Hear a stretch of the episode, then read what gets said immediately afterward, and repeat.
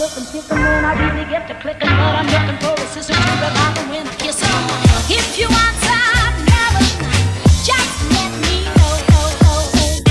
Alguien una vez me dijo, es que vas a acabar con el negocio. Y yo, pero ¿por qué? Si mi objetivo es que en cada esquina haya una peluquería, sea mía o sea de cualquier persona, cuando hablamos de un cabello rizado, por lo general teníamos el estigma de que, que no se vea con volumen, que no se vaya a esponjar. Una persona rizada sí puede llevar otros tipos de corte, simplemente que al momento de hacer la definición es donde le da el toque final para hacer que se vea bonito.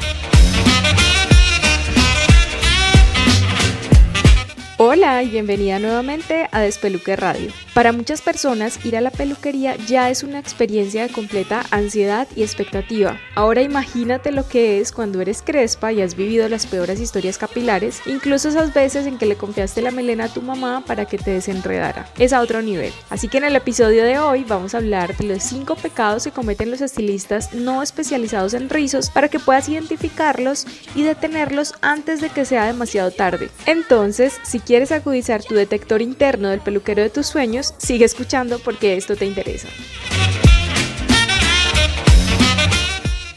Esta vez estamos con Delcy Giraldo, creadora de Rizos Felices, que ahora es difícil describirlo porque es una red de salones en Colombia, una marca de productos capilares y también es una academia. Y es que en apenas tres años Delcy ha construido su propio imperio de los rizos y ahora es referente no solo en Colombia, sino alrededor del mundo. Últimamente, ella está muy enfocada en la formación de estilistas en su academia Rizos Felices, así que escuchemos su historia y lo que tiene por decir sobre esos cinco pecados que los peluqueros sin formación cometen cada vez que cortan pelo rizado. Delcy, bienvenida a Despeluque Radio y yo sí quiero saber, primero que todo, cuántos clones tuyos hay en ese closet para que puedas hacer todo lo que haces. Hola Aleja, ¿qué tal? Muchas gracias por invitarme. Bueno, clones creo que hay como mi esposo y yo. Somos como un par así súper motivados todo el tiempo como a trabajar en pro de este imperio de los rizos, como le llamas tú, que en realidad eso se ha convertido para mí como un, un espacio donde se puede crear todo tipo de cosas locas que se nos ocurran para el mundo de los crespos. Y es que tienes una comunidad súper linda también como donde hay mucho apoyo y que no es solamente en Colombia, sino que se ha convertido en una comunidad internacional, ¿verdad? Completamente así ha sido. Digamos que ha habido mucho apoyo entre pues, pues, parte de los seguidores, parte de las otras chicas que también emprendieron en otros países y que han visto en el tema del cabello rizado más que una moda. Lo hemos llevado a otro nivel. Listo, entonces, bueno, cuéntanos cómo fue tu proceso de formación como especialista en rizos, porque hasta donde sabemos, digamos que estudiaste otra cosa, al principio no, no era tu plan convertirte en especialista en rizos, entonces, ¿cómo fue ese proceso de formación y cómo fue que terminaste siendo rizos felices? Bueno, mira, yo de profesión soy ingeniera de sistemas, nada que ver con el tema y trabajaba de hecho en una empresa de desarrollo de software dedicada por completo, pero siempre como, no sé, en mi estilo estaba el tema del pelo. Y constantemente, al igual que la mayoría de las chicas que hemos pasado por transición, sufriendo con el aspecto físico que no te ves profesional, bueno, entonces ahí siempre estuvo como esa necesidad, más cuando me vine de vivir en el pueblo en el que vivía a estar en la ciudad, siento que me exigía exigían más con respecto a mi cabello. En ese entonces, pues como estaba todo el tiempo pegado al computador, me tomaba ratitos para meterme como en redes y empezar a buscar cómo cuidarme el cabello. Ajá. ¿Y cuáles fueron tus primeros referentes en ese momento? Mis primeros referentes fueron Cirle Pelo Bueno, las chicas de Puro Crespo, tú, imagínate. Sí, súper chévere. Y también esta chica de Cire, de, no recuerdo bien, creo que ella es de Puerto Rico, mm, y así, varias chicas, porque definitivamente cuando me metí en redes vi que habían muchas más que ya llevaban delante y yo, ¡ay! ¿Por qué no me había dado cuenta de esto? De este mundo. Sí, yo, ¿qué pasó? Claro, entonces ahí empecé a definirme el cabello, empecé a comprar otros productos, empecé como a cuidar mi pelito y empezó a nacer la necesidad de mis amigas. ¿Qué te estás haciendo? Mira, ayúdame. Yo, pero es que yo no sé del tema. No, bueno, hace aproximadamente, no sé, 15 años, cuando vivía en el pueblo, hice un curso de peluquería, pues básico, porque me parecía chévere, pero no me dediqué al tema porque, claro, out era muy distinto para manejar el cabello rizado y sentí que no me servía para nada. Ajá. Y nunca, y nunca lo, lo aproveché para nada. Pero Ah. luego ahí fue donde dije, bueno, pues yo tengo algún conocimiento, vamos a empezar. Claro. Después de eso me actualicé en el tema de, peluque, de peluquería aquí en Medellín y bueno, ahí como que me actualicé un poquito. Después, ah bueno, en ese proceso de actualización fue que decidí empezar a compartir en redes a pesar de que mi familia o mis amigos dijeran, ¿esta qué está haciendo? Y que se rieran de mí. Yo dije, ay, no, no importa, voy a empezar a compartir cositas y después me contacté con una marca que se llama Cantu y con Cantu les dije, mira, yo quiero empezar a viajar por los pueblos, yo quiero empezar a compartir. Aún trabajaba en la empresa como ingeniera de Ya, sistemas. ok. Entonces les dije, bueno, yo los sábados y los domingos quiero viajar a los pueblos, empezar por mi pueblo San Carlos para eh, compartirles los productos, enseñarles a usarlo, no sé qué, ¿será que es posible? Y ellos de una depositaron su confianza en mí y ahí empezó todo y dije, bueno, vamos a ponerle un nombre Ay, a esta cuenta. Yo me acuerdo que Y- nos encontrábamos en esos encuentros de Crespas, eh, en el que hizo Rizos Feliz, eh, Puro Crespo, que lo Puro Crespo. organizaron como la primera Ajá. convención de Crespas. sí. Y hubo otro que no recuerdo el nombre de ese evento, pero fue en Confama de San Ignacio, acá en Medellín. Ah, Afrocrespudas. Ah, exacto, ese. Entonces Ajá. yo te veía también, pero no éramos amigas todavía, no nos conocíamos pues como, Sí, como para es como, entablar "Hola, una conversación. hola", Exacto, es ya. como, hola. Sí, sí, sí. Entonces, claro, Y yo, yo, de hecho, yo alguna vez te pedí una cita y yo, ay, no, yo necesito que alguien me maneje el pelo. Y te pedí una cita ¿Ya? y nunca, nunca fui. Oh, ¿en serio? Yo no me acuerdo de eso. Tal vez soy como no sabía que eras vos. de esas clientas que digo voy y a la final me sale cualquier cosa y no aparecí, esa fui yo. Entonces, claro, con el tema de Cantu, lo que sucedió fue que ellos dijeron, listo, te vamos a dar producto y empecé a viajar y así me empecé a conocer muchísimo y me volví imagen de la marca por un año consecutivo. Después de que terminó el contrato con ellos, luego siguió el tema de Ethniker. Sí. Entonces con Ethniker también súper bonito el proceso, nos apoyaron muchísimo. Entonces en la colaboración con estas dos, ma- dos marcas, Rizos Felices se dio a conocer de una manera exponencial, Ah, claro. así Ajá. gracias a ellos. Sí. Después estuve en Brasil que fui a capacitarme con una academia que se llama MAF Maiscachos, una gente súper linda que desarrolló también sus propias técnicas y las enseñan a estilistas del manejo, pues que manejan cabello rizado. Y entonces ahí se como que se consolidó mis ganas de no solamente aprender, sino enseñarle a otros. Porque ¿qué pasa? Las chicas que me seguían decían, Julie, yo también quiero emprender en rizos. Súper, yo te enseño, vení, yo te enseño lo que yo manejo. Y así empezó a nacer Entonces fue cambiando, digamos que también fuiste abriéndote como a otras unidades de negocio porque digamos que habían diferentes objetivos entre tu comunidad. Unas que eran las crespas que querían cuidar los crespitos, pero otras ya que querían emprender con el tema de rizos. Exacto, entonces yo dije, bueno, pues eh, dentro de eso también tuve inconvenientes. Alguien una vez me dijo, es que vas a acabar con el negocio. Y yo, pero ¿por qué? Si mi objetivo es que en cada esquina haya una peluquería, sea mía o sea de cualquier persona, que sepa manejar el cabello rizado y que no que- nos volvamos a alisar. Claro, ese debe ser el fin último, como que la peluquería de rizos se popularice tanto que de verdad ya sea un servicio más de las peluquerías convencionales. Pues Exacto. que la gente aprenda cómo manejar pelo rizado y que no sea pues como que tienes que ir al lugar especializado exclusivo, sino que ya en cada peluquería hay un especialista en rizos. Pienso que durante todos estos años, a lo largo de la historia, nos hemos, nos hemos mirado nosotros mismos como un bicho raro. y sentimos que el tema de los rizos es exclusivo o es una moda. Somos un, un público potencial que tiene sus necesidades de hidratación del cabello, de cortes bien hechos, de color en los rizos, que no se arriesgue la integridad del cabello, que yo pueda llevar un corte de un estilo o de otro y no solamente redondito y en capitas o no más porque se te va a alborotar. Entonces, eso es lo que yo quiero, que a lo largo de, digamos, de implementar y hacer crecer más la comunidad, crezca la confianza y sobre todo en el tema de los estilistas, el convencimiento de que es que el público crespo necesita su atención y sus Claro. servicios, pero bien hechos. Ajá, bien hechos y con, con conocimiento de causa, porque no Sí. necesariamente debe ser crespo para poder Ujú. atender una melena crespa. Cuando digo Para conocimiento de causa, también es como que estés formado en ese tema, o sea, desde la empatía ayuda muchísimo, claro, porque uno sabe por lo que pasó esa persona, pero si no eres crespo, no pasa nada, simplemente fórmate en las necesidades de ese tipo de pelo. Exactamente, así es. Entonces vamos un poco más al grano, Delcy, y cuéntanos como cuáles serían esas claves que las crespas deben tener en cuenta a la hora de ponerle la cabeza a alguien. Vamos a hablar precisamente de esos pecados que cometen los estilistas convencionales o las personas que no están formadas en rizos. Bueno, entonces, primero que todo, yo pienso que empezamos por el cliente. Esa persona debe tener muy claro qué quiere. ¿Qué quiero? Quiero volumen, quiero definición, soy súper arriesgada, no me importa tener así full volumen, quiero un color suave o quiero un color muy loco. Primero tener muy claro qué quiere para que así, en este momento que todo el tema está empezando, sientan la tranquilidad de ir donde un estilista y comunicarle muy bien lo que necesita. Me explico. Como aún los estilistas no están 100% pues capacitados en el tema, algunos, otros van súper bien. Es como me siento y, ay, mira, no, dale tranquilo, haz lo que tú quieras. Ese momento no. Hay un riesgo. Sí, porque es un haz lo que quieras, es que el que está atrás diga, ah, ah, bueno, listo, perfecto, estás dispuesta a lo que sea. Y no necesariamente están hablando de lo mismo ni están en la misma sintonía. Entonces es importante que sepas qué quieres y que estés en sintonía, ojalá a través de imágenes de qué es lo que buscas para que así estén comunicados exactamente lo que necesitan. Eso es como lo primero con respecto al cliente. Y ya con respecto al estilista, vamos a mencionar lo que me decías entonces, los pecados. Hola despelucada, espero que estés disfrutando del episodio. Interrumpo mi propio programa para contarte que la Escuela de Rizos ya está disponible si necesitas ayuda con tu melena.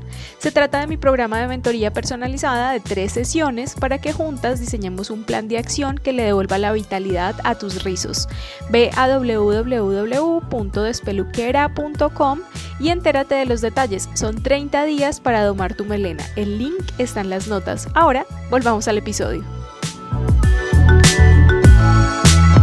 Uno de los principales pecados que cometemos los estilistas que no, de pronto no estamos certificados en manejo de cabello rizado o nos hemos capacitado en el tema es no hacer una valoración de qué es lo que quiere. Establecer ese punto de equilibrio donde, ok, lo quieres corto, pero no tan corto. Lo quieres con volumen, pero no es pelucado. Lo quieres eh, aplacadito, pero tampoco aplastado. Es establecer primero ese punto que todo. En esta parte de, de la consulta y como el diagnóstico previo, hay ocasiones, y lo he visto ahora, me ha pasado, y es que ahora con el tema de los estilistas eh, especializados en rizos, a veces las chicas como que encuentran en uno como que un aliciente, una, entonces esperanzan en que tú las vas a asesorar y muchas veces llegan sin una idea previa de qué quieren, sino que llegan a decirte como, bueno, yo confío plenamente en ti, quiero que me sugieras algo, que también es válido. Me parece que si vas a un estilista especializado, esa persona debe estar en capacidad de recomendarte cosas y de poder, digamos que validar contigo sus propuestas y que las dos estén de acuerdo antes de empezar el corte. Me parece que también puede ser válido. Ahora, como tú lo dices, si tú vas a una peluquería regular donde no sabes si ese personal está formado en rizos, lo mejor es que tengas muy clara la idea del look que quieres.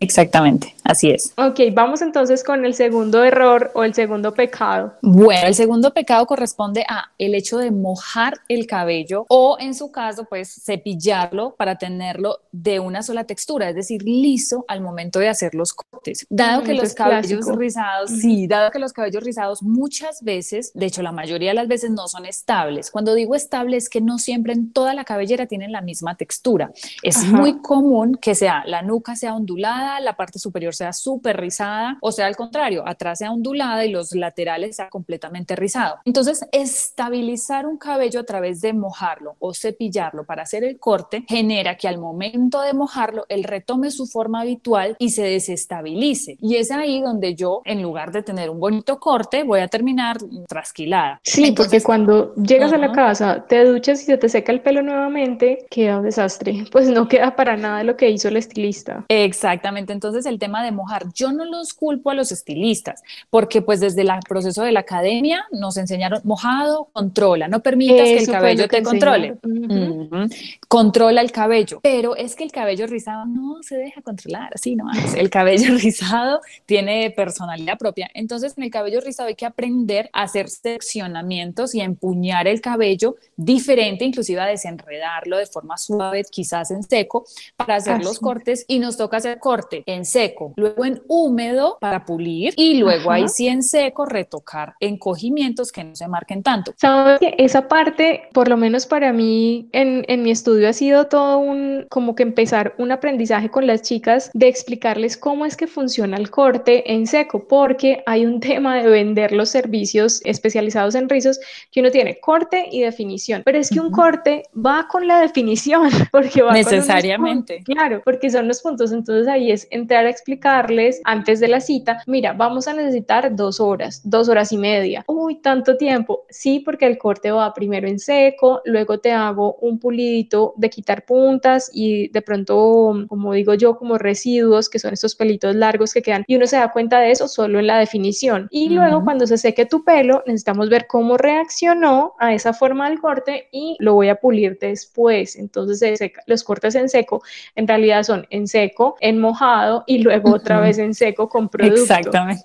Sí, yo les menciono a los estudiantes a los que les he enseñado, el corte de rizo se hace antes, durante y después. Ajá. Así, de una vez para tener siempre los tres momentos, porque pues si yo un cabello rizado solamente lo corto, digamos, en mojado, cuando se seque me lleva una sorpresa. Si lo corto en seco únicamente y corto levantando la tijera y cha, cha, cha, cha, cuando yo defina, los rizos no se reorganizan igual como se reorganizaron cuando estaba de una manera. Entonces el rizo no siempre queda el mismo paquetito, no, él se reorganiza en distintos paquetes, entonces por eso pulir en húmedo está perfecto, pero en seco algunos, al cortar las puntas, él se encoge un poquito, luego cuando yo lo seco otra vez depende de la técnica, si lo sequé con casco, si lo sequé con difusor, unos rizos se van a encoger mucho más que otros. Entonces ahí viene el tema del cabello inestable y por eso retocamos un corte cuando ya está en seco otra vez.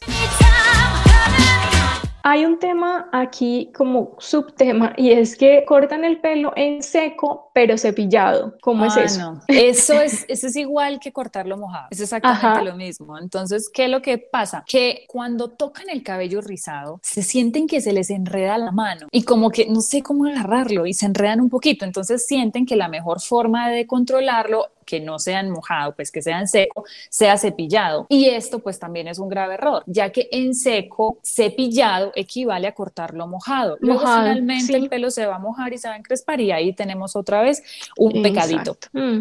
Así que no es tan conveniente como lo están haciendo ahora. Sí, yo te lo corto en seco, pero cepillado. No es lo mismo que cortarlo mojado.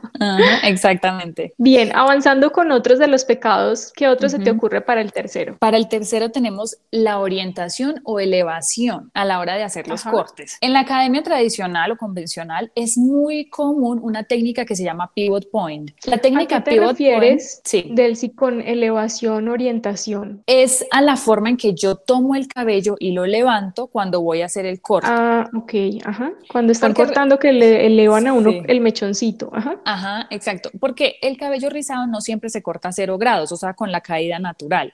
También necesito realizar elevación a 90 grados, a 45 grados, para que, para que se noten las capitas que yo voy a ir haciendo. Claro. Entonces, ¿qué pasa? Cuando yo trabajo con cabello liso, yo puedo hacer una elevación completa, es decir, que tomo todo el cabello desde la nuca y con una peineta lo elevo completamente sobre la altura de la cabeza, o sea, sobre la coronilla. Ahí lo elevo y puedo cortar y cuando suelto genero unas capas muy bonitas. Pero cuando yo hago eso en un cabello rizado, como el cabello rizado, entre más corto esté, más se encoge si yo hago eso, la zona superior sobre la coronilla me va a quedar muy corta y el cabello que está a la altura de la nuca me va a quedar muy largo. Entonces va a pasar que queda uno como un copete arriba y unas y esos huecos que quedan como entre capas. Ah, y quedan unos escalones tremendos. Yo he tenido que corregir, he tenido que corregir por lo menos, si no me pierdo, unos 15 cortes así, mm. donde llegan, es que yo quería capas y mira, claro, cuando piden capas, la técnica más famosa es el pivot point, pero el pivot point para los rizos es desastroso porque esta técnica propone todo el cabello a la altura de la coronilla, levantarlo todo, todo y hacer el corte en esta parte de, forma recta. Y cuando suelto, luego me llevo la sorpresa de que la parte frontal o la parte de la coronilla que se encogió un montón, pues queda muy arriba y la baja muy abajo. La mala sorpresa, pues. Sí,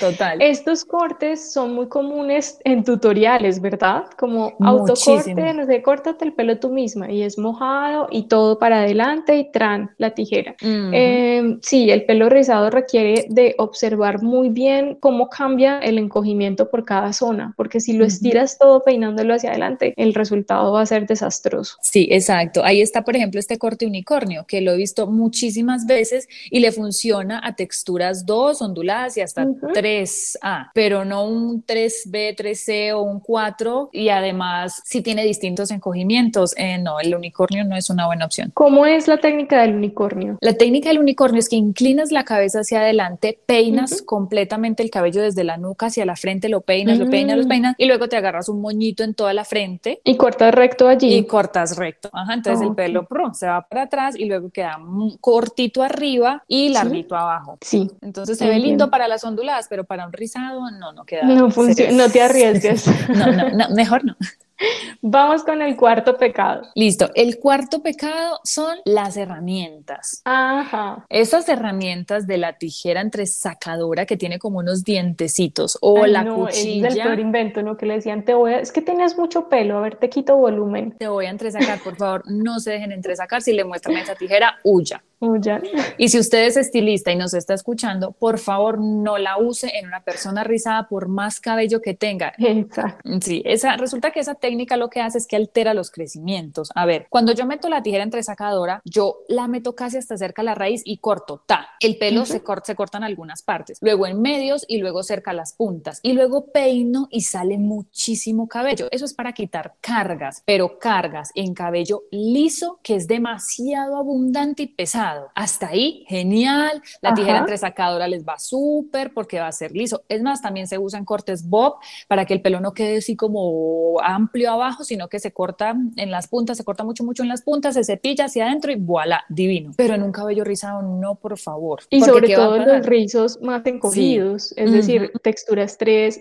Yo he tenido que usar la entresacadora y me ha dado buenos resultados en pixies de onduladas. Es perfecto. En pixies de onduladas, exacto. Y me da un movimiento muy bonito. Y no lo uso desde la raíz, lo uso como en el último tercio de las puntas. Para bajar ese volumen, porque hay unos pixies, las que no conozcan el corte pixie es el corte que llamamos tradicionalmente como un corte de hombre, pero es más chic, así sería injusto llamarlo un corte de hombre. Es un corte súper corto, con las orejas despejadas normalmente y a veces cae hacia un lado, entonces para quitarle carga a las chicas que tienen bastante pelo, bastante densidad de hebras capilares, les quito un poquito en las puntas con la entresacadora. Entonces hay que usarlo bajo supervisión profesional, o sea, como que uno sepa cuándo lo va a usar, porque lo que hacen es usarlo desde la raíz o desde la mitad en un pelo súper rizado, 3, mm. 4, el resultado es terrible porque va a aumentar el frizz. Exacto, y aparte de eso, ¿qué va a suceder? El rizo bien bonito o bien estructurado y con cuerpo se ve bonito cuando va desde adentro hasta la punta relleno, pero si yo le meto la entresacadora, lo que va a pasar es que queden zonas muy gruesas adentro y zonas muy finas en las puntas. Ah, ya sé que estás hablando, como que el crespito en la punta se va como espolvoreando, como que se abre, no se forma, no quedan las puntas selladitas. Quedan esas puntas como esponjosas, pero muy pobres, y lo que sucede ahí es que pareciera que te crece mucho en la raíz y se te cae prematuramente, entonces el pelo mm. nunca llega a tener un cabello, nunca, nunca llega a estar largo.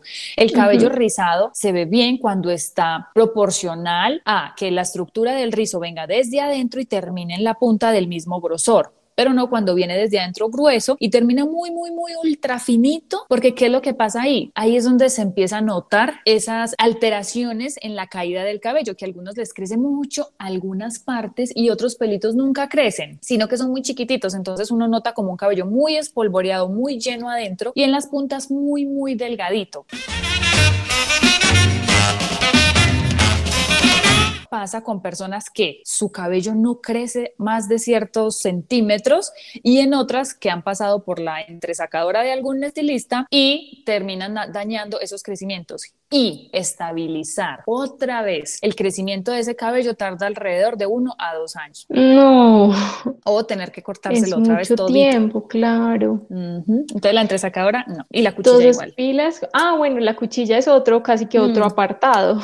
Sí, la cuchilla cuchilla, esta cuchilla también lo es hace. como la barbera, ¿cierto? Sí, la, la usan para darle volumen dice, Ujú. para darle volumen. Pero ese volumen corresponde a revivir como las capitas en la zona superior, pero sobre todo para cabellos ondulados. Pero un cabello rizado que le pasan la cuchilla y le das es- esa, esa forma no genera volumen, sino que termina generando algo similar a lo de la entresacadora, un montón de frizz y zonas muy, muy despobladas en las puntas y como unos huecos, como son unas zonas translúcidas con la raíz muy llena de, de de cabello y medios a puntas, muy despoblado y eso es un efecto que no es bonito. Sí, el resultado es igual de perverso que, que la tijera entresacadora.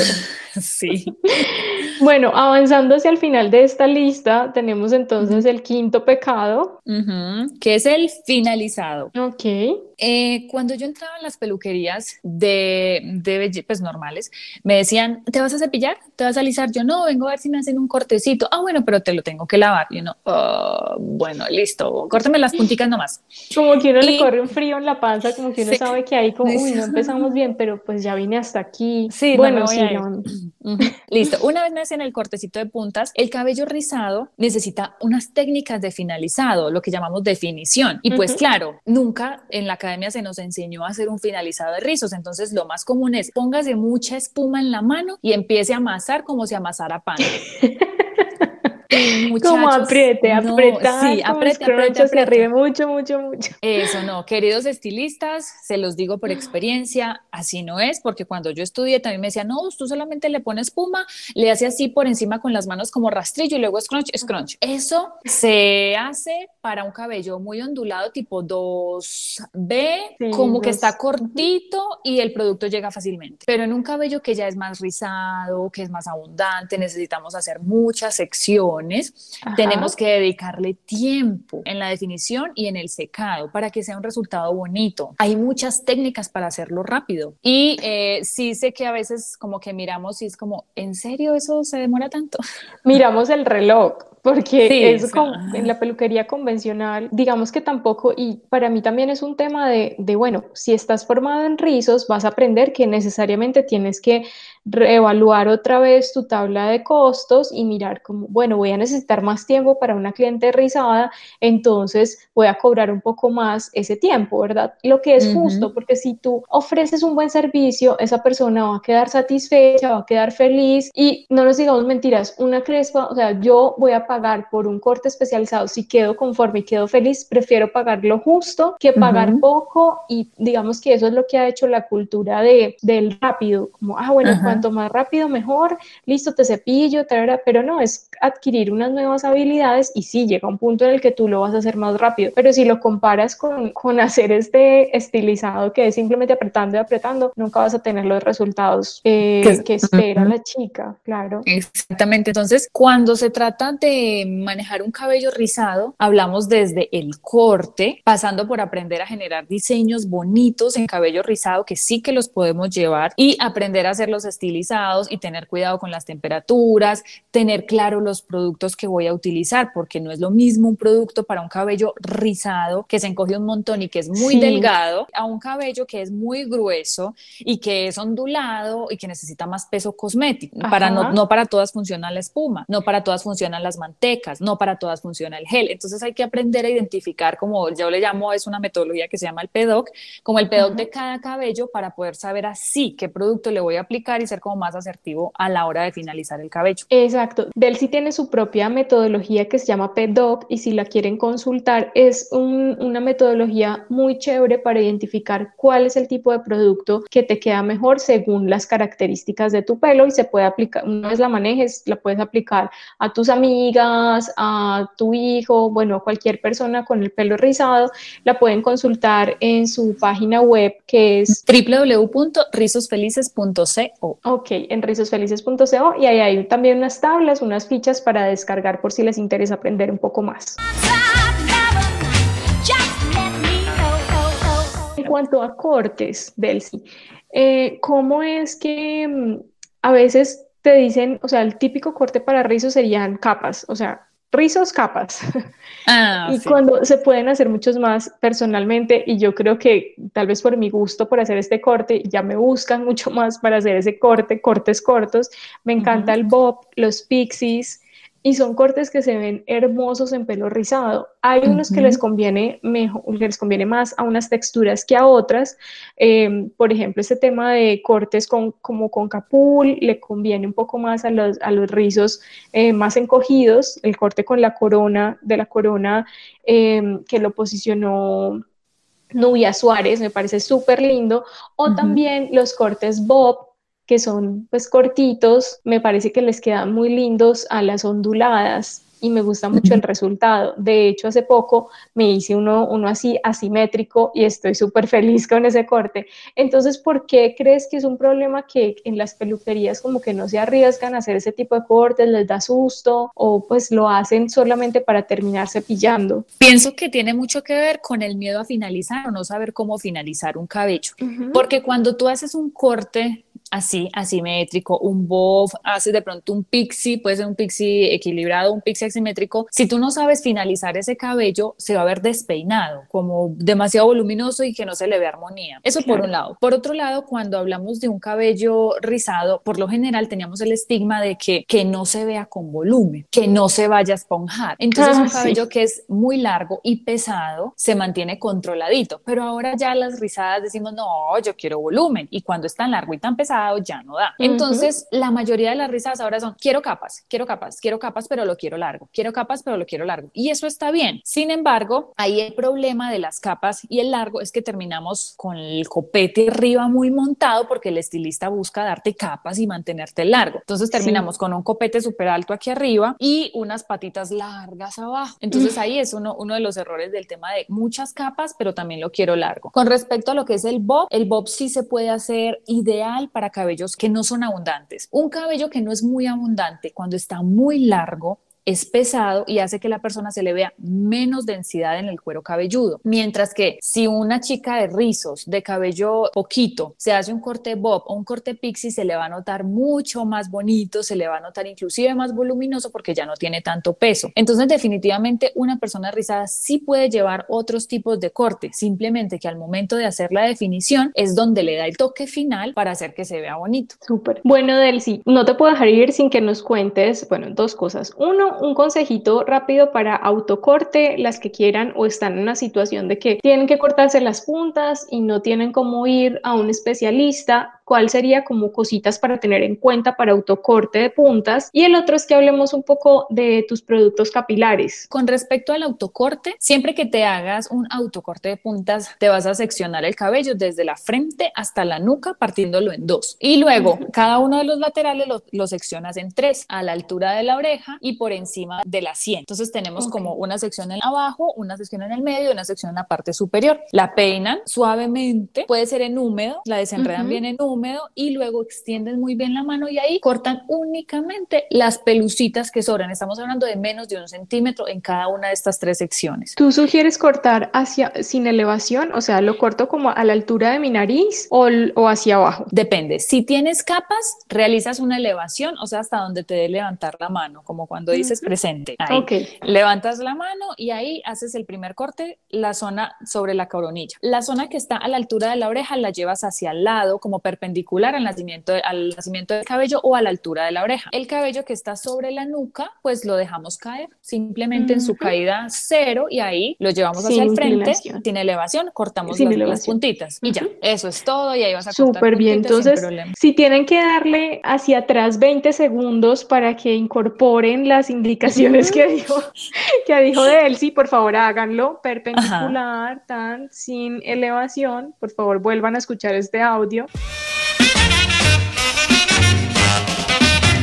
Y bueno, ahora sí hablemos un poco sobre tus productos, porque Rizos Felices, para las que no lo sepan, tiene también productos capilares y me parece una idea muy chévere porque lo que son, o sea, se tratan de productos concentrados que sirven para todas las texturas. El tema es que hay que saberlos diluir según tu textura, según el grosor de tu hebra, pues las características PEDOC que ya hablamos anteriormente. Entonces, cuéntanos un poquito más sobre eso, por favor. Bueno, sucede que cuando yo pensé en desarrollar la línea, dije, ¿qué hay en el mercado que falte? Resulta que la mayoría de productos para el cabello rizado son muy compactos, pero además son muy altos en grasa. Y cuando atendía a chicas rizadas me decían, es que yo compré este producto y es muy grasoso. Yo, mm, ok, yo lo necesito pesado, pero no tan grasoso porque mi cuero cabelludo es grasoso. U otras chicas me decían, yo tengo el cabello muy seco, pero es muy delgadito. Entonces, si yo uso una crema con grasa, ya me lo deja aplastado por lo que es tan delgadito. Dije, llegué a la conclusión, entre varias cosas, necesitamos una crema que sea espesa, que tenga mucho colágeno para ayudar a, a mantener la estructura del rizo, pero que carezca de las concentraciones de grasa, de forma que yo venda el aceite o tenga el aceite como un complemento, más no incluido. Entonces ahí nació la crema Rizos Felices. Es una crema que es acondicionador, mascarilla y crema para peinar. Ah, sí, porque es, multifunción, sí. Eso. Entonces, cuando una persona, por ejemplo, adquiere la crema Rizos Felices y se pone mucha, la va a sentir como maicena en el pelo. Claro, se le fue la mano. Entonces, la crema simplemente es un cabello muy delgado. Casi que mezclo una cucharadita de crema en 120 mililitros de agua al bajito y con eso mojo el pelo y defino. Es muy poquito lo que se usa. Y en un cabello medio grueso, pues lo uso más concentrada. Y si el pelo es muy seco, pues le agrego un chorrito de aceite de coco, aceite de oliva, aceite de órgano, el aceite que quiera y vas a encontrar tu punto ideal. Tú eres fan de los geles, ¿verdad? Entonces sugieres mezclar como a esa mezcla de la crema, ¿cuándo sabemos si debo agregarle gel o no? Ok, el gel sucede algo que, mira, cuando un cabello es muy tinturado y es muy procesado, o sea, que ha tenido tinte negro y luego se coloró y se lo tapó con un chocolate, pero que también se hizo esto, aquello, lo otro, cuando son cabellos con tinte, son cabellos muy porosos y el gel penetra tanto que cuando se seca el pelo queda duro y a pesar de que uno lo masaje no alcanza suavidad. Mm. Entonces lo que yo recomiendo un cabello que esté muy procesado es que se abstenga de utilizar geles o sin problema los mezcla con la cremita y un poquito de aceite y le va a caer genial. Es el para qué momento usarlo, ¿cierto? Entonces, un cabello natural o que ha tenido poquitos procesos o que su porosidad es baja aunque tenga mechitas, puede utilizar gel sin ningún problema. Ahora, yo recomiendo utilizar los geles en varias capas hasta que encuentres tu punto ideal. ¿Cuáles son las tres capas? Primero, yo puedo poner gel en el mechón, masajeo, luego pongo la crema, masajeo y luego pongo otra vez un poquito de gel. Pongo tres capas. Estas tres capas me van a ayudar a mantener mejor el rizo, a que se absorba, pero que al mismo tiempo yo tenga suavidad. Esas son como las tres capitas de gel, crema, gel. O la otra es simplemente crema y encima gel o primero gel y luego crema. Hay formas de aplicarlos que no siempre son crema y encima el gel. Entonces es como encontrar su punto ideal y anotar cuál te funcionó para hacerlo siempre así. Sí, de cualquier manera, con el pelo rizado es de ensayo y error, pues como de ensayarlo. Si independiente del producto que adquieras, yo siempre recomiendo empezar usando poquito y luego se van ajustando las cantidades. Y en este caso, con los productos de rizos felices, pues igual vas a hacer con el tipo de dilución o si usar gel o no usarlo, como empezar muy de a poco y luego ir experimentando si primero una capa, luego la otra y así como nos estabas explicando de poner capas o de cambiar el tema de la dilución. Delcy, muchísimas gracias por tu tiempo y por estar acá en Despeluque Radio y por contarnos todo eso que sabes sobre la academia. Parece que es muy, muy importante lo que estás haciendo en cuanto a formación de estilistas, porque sí, la idea es que cada vez haya más estilistas formados en el tema de rizos, que cualquier estilista esté en capacidad de eh, manipular pelo liso, pero también pelo rizado. Eso yo le llamaría un estilista integral, desde el liso hasta el más afro. Así que nada, muchas gracias a ti por invitarme, muy, muy contenta de haber participado, me siento muy halagada. y bueno, nada, los invito para que conozcan Rizos Felices, conozcan los salones, los productos y la academia y estamos para prestar los servicios a cualquier persona. Nuestro conocimiento ha sido adquirido gracias a que otras personas lo compartieron, así que nuestra misión es compartir lo que hemos aprendido con todos también. Claro que sí, para todas las placas de Delcy van a quedar aquí en las notas del episodio, allí va a estar un link a su página de internet y donde la pueden encontrar en redes sociales. Entonces, nos vemos en el próximo episodio. Chao. Chao.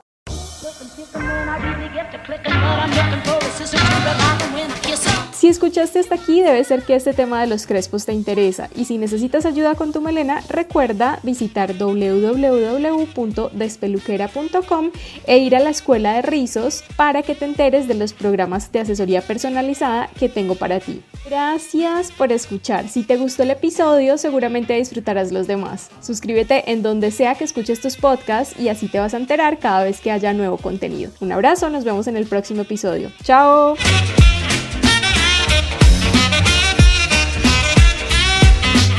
Guión y locución por Aleja León, quien les habla, y edición por Alejandra Márquez.